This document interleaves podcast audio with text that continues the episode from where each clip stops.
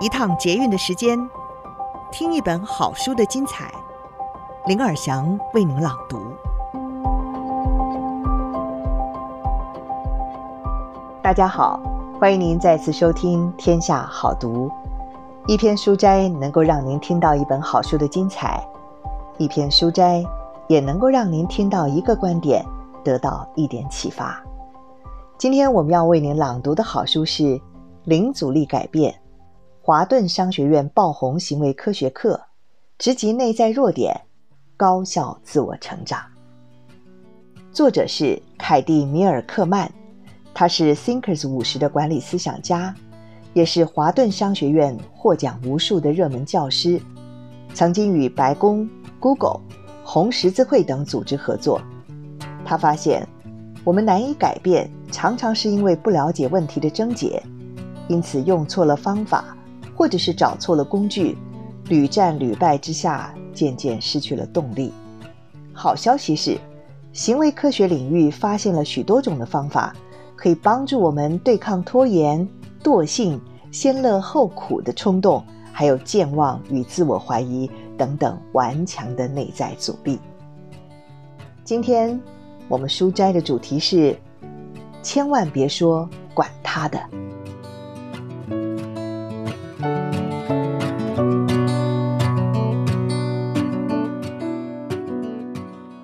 在追求目标的途中，我们很容易会感到灰心。这种心态被巧妙地命名为“管他的效应”。相关研究也显示，即使是微小的失败，比如说每天的饮食只超出目标几卡路里，也可能导致我们的行为陷入恶性循环，像是干脆一口气吃掉整个苹果派。对于曾经尝试减重的人，我举的例子应该听起来很熟悉。假如你一早抵挡不了诱惑，忍不住拿了会议桌上的甜甜圈，接下来你很容易觉得，管他的，我都已经破戒了，干脆豁出去大吃。小错误可能打击你的信心，让你认定自己永远不会成功。而且不幸的是，目标越远大，小挫败。最终导致大崩坏的风险就会越高。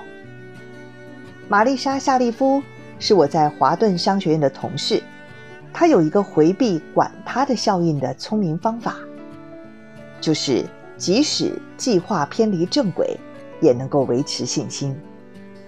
十多年来，夏利夫一直坚持每天慢跑，因为慢跑有助于他维持健康。也能够舒缓工作步调紧凑的压力。常年来，他一直很小心地提防管他的效应。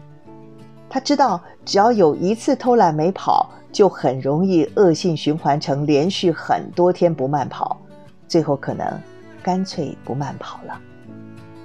为了避免这种中断，他想到一个聪明的点子：他允许自己每星期可以有两次突发状况。他知道。自己不见得每天早上都有动力去系上鞋带，有可能他前一天很晚回家，或者是早上必须赶去开会，或单纯就是没有力气跑步。只要挤不出时间、力气运动，他就允许自己动用那两次机会。这一点弹性让他能够保持在正轨上。乍看之下，夏利夫应该很有可能不敌诱惑。即使没有急事，也会用掉机会。但是实情却恰恰相反，每个星期他多半连一个机会都没用掉。